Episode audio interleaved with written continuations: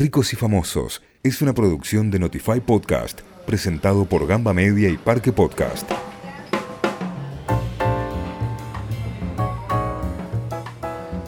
Bienvenidas y bienvenidos a un nuevo episodio de Ricos y Famosos en su tercera temporada. Estamos con los amigos de Parque, por supuesto, en las instalaciones de Gamba para hablar de un cóctel que remite a México directamente. Pipi Yalur, preséntalo vos.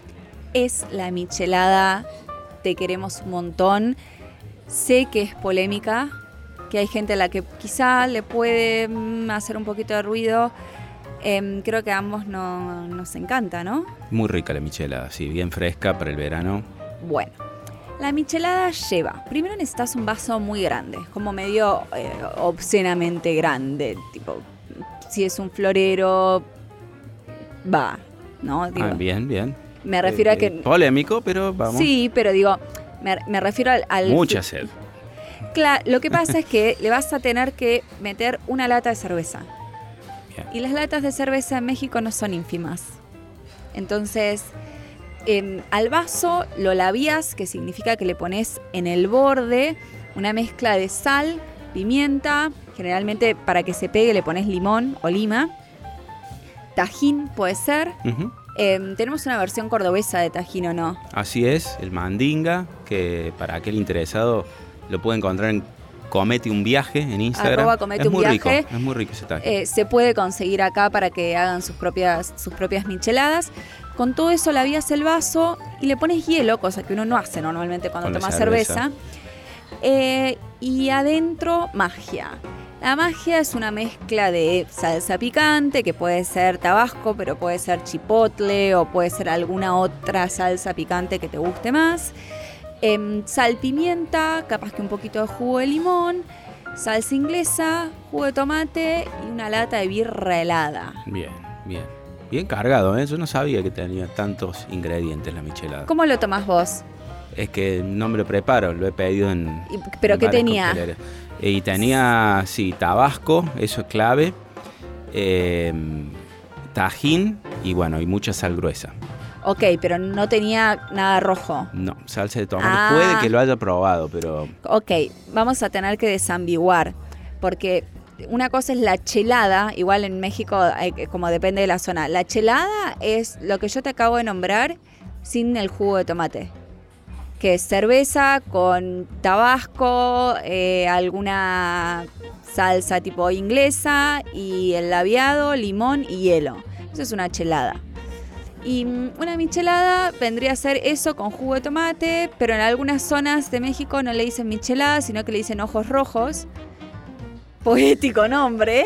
sí, sí. en- en- conozco lugares al que ojos rojos le llaman otra cosa. Mira vos. Bueno, eh, salgamos de ahí velo- velozmente. Em, dicen que es un gran trago para la resaca. La verdad es que para la resaca lo que hay que hacer es comer fruta y tomar agua. Pero eh, hicieron un marketing un poco alrededor de, de que es un gran trago para, para tomar de resaca. Yo lo que diría es que es para tomar de día. Para tomar de día y aclaremos, cerveza rubia siempre. Ah, sí, sí, sí, sí. no sí. cerveza roja, no cerveza negra, cerveza rubia. Sí, y generalmente cerveza rubia, industrial, lata. Ah, Como vas a lo más. o No sea, artesana. no, generalmente vas a lo más simple. En los lugares en los que yo la he tomado, eh, s- son lugares en los que son de comida popular y, y te traen tu vaso con toda la mezcla y la lata de cerveza, que a lo sumo podrás elegir cuál de las marcas de cerveza más populares rubias querés eh, y te servís. Y es como, para mí es, ya siento un poquito la arena abajo de los pies mientras hablo. No, y además, a riesgo de caer en el cliché, queda muy bien tomarse una michelada acompañado de unos taquitos al pastor o unos burritos. Eso hay que decirlo también. es, un, es el perfect serve, dirían, como, como dicen con el whisky, es el perfect serve de, unos taquitos, eh, acompañarlos con, con una buena michelada bien fría.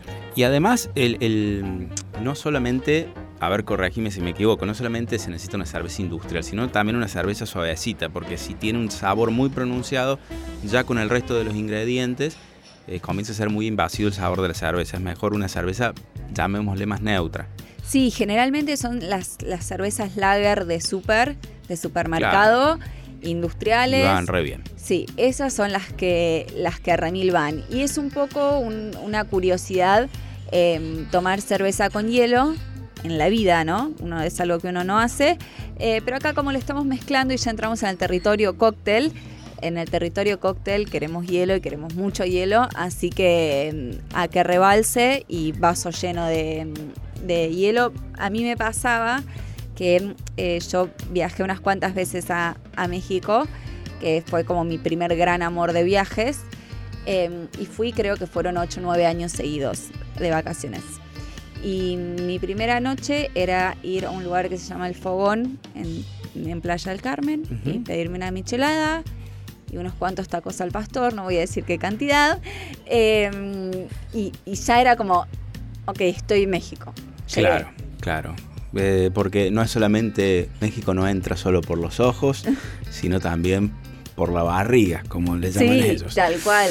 Y ya que estamos hablando de grandes amores, porque te escuché decir que México es uno de tus primeros grandes amores. Eh, también te escuché pronunciar mucho un verbo muy interesante que es labiar, ¿no? Labiar el vaso. Si te pregunto, Pipi, si tuvieras que utilizar ese verbo en un ámbito distinto al de la coctelería, eh, ¿en cuál lo utilizarías? Lo utilizaría en el ámbito de... eh, ¿Por qué te pusiste roja? eh? lo diría como, por ejemplo, una especie de forma de rebosar. Ajá. Bien. Recuerdo esa, vieja publicidad de hacerse la milanesa, ¿no? Sí, sí, sí, eso. Me, parece que salí con una elegancia. Está bien. Es decir, que vos, por ejemplo, no sé, en un poema no utilizarías labiar. Yo no soy muy fanática de la poesía, soy más de la gastronomía, así que me quedo con lo de la milanesa más que con la lírica. Además, tres taquitos al pastor son un poema en sí mismo, ¿no? Como un son haiku. poco, son Haiku poco, son un haiku, son un haiku. Yo te Claro. digo, en todo caso soy más de los sonetos, digo, con, tre- con tres Ahí va. taquitos al pastor no hacemos nada. Está bien, está bien.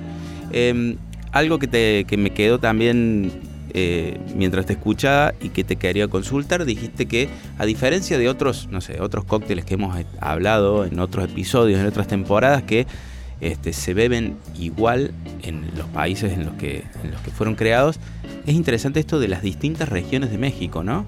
Pero ¿qué es lo que le cambian específicamente, más allá de incluir tomate, salsa de tomate, ¿no? Bueno, eso es una cosa, pero también muchas veces se le incluye em, no, no salsa de tomate, sino una bebida que se llama clamato. ¿Escuchaste hablar? Nunca. Clamato es una mezcla de jugo de tomate y salsa de ostras. Más saladix, más salado. Em, esa es una de las versiones por ahí más playera todavía que, que ya se consigue hecha la mezcla. Como es ostras y, y tomate mezclados. Em, y es loco porque es, es una bebida que quedó como muy asociada a su país de origen, ¿viste? Como que no es muy usual que vos vayas a un bar en otra parte del mundo y te pidas una michelada. Capaz que te la saben hacer y todo, pero, pero nosotros creo que la elegimos por el valor afectivo de, de- que tiene para nosotros, en mi caso, es relacionarlo con vacaciones. Y además creo que es la primera vez que en este podcast hablamos de un cóctel que lleva cerveza, porque Sí. no hay muchos cócteles con cerveza. Y otro detalle es que no solo hemos... eh, es la primera vez que hablamos de, de cócteles con cerveza, sino que es una bebida que está muy asociado a, muy asociada, perdón, a beber más de un vaso. Con la michelada.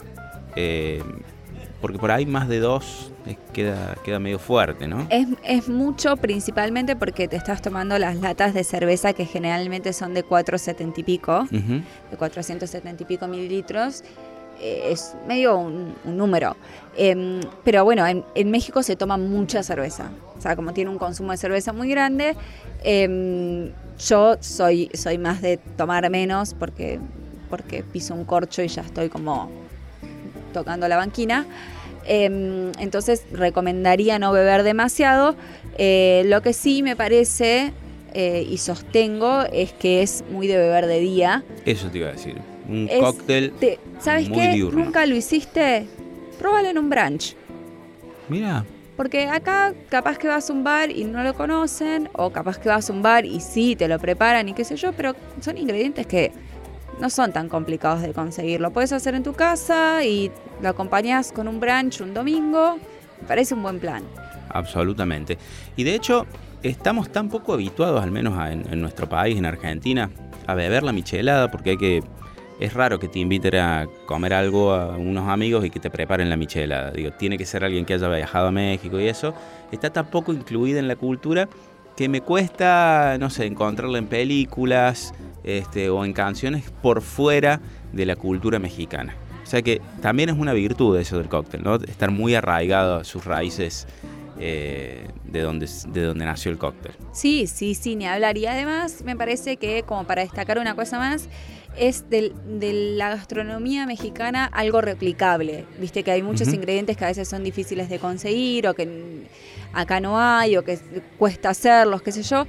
La michelada te la podés hacer con los ingredientes que conseguís acá, que eso está buenísimo, es replicable, te lo podés preparar, es fácil, así que en su, en su próximo brunch lo prueban y nos escriben para y Nos cuentan qué tal. Y de hecho yo voy a hacer un pequeño crossover para invitarlos a escuchar otro podcast que le tiene de protagonista Pipi Yalur, en este caso con Romy Viola, que es El amor vence al ocio, en el que siempre tienen un ingrediente polémico y en uno de los episodios justamente es el cilantro, que bueno, es este, un condimento clave en la gastronomía mexicana. Y me parece que este cóctel se presta mucho para el, eh, digamos, para el amor o el ocio, porque es cerveza con picante, con sal, que no es apta para todos los paladares, pero yo creo que una vez que entras en ese mundo, te seduce por completo.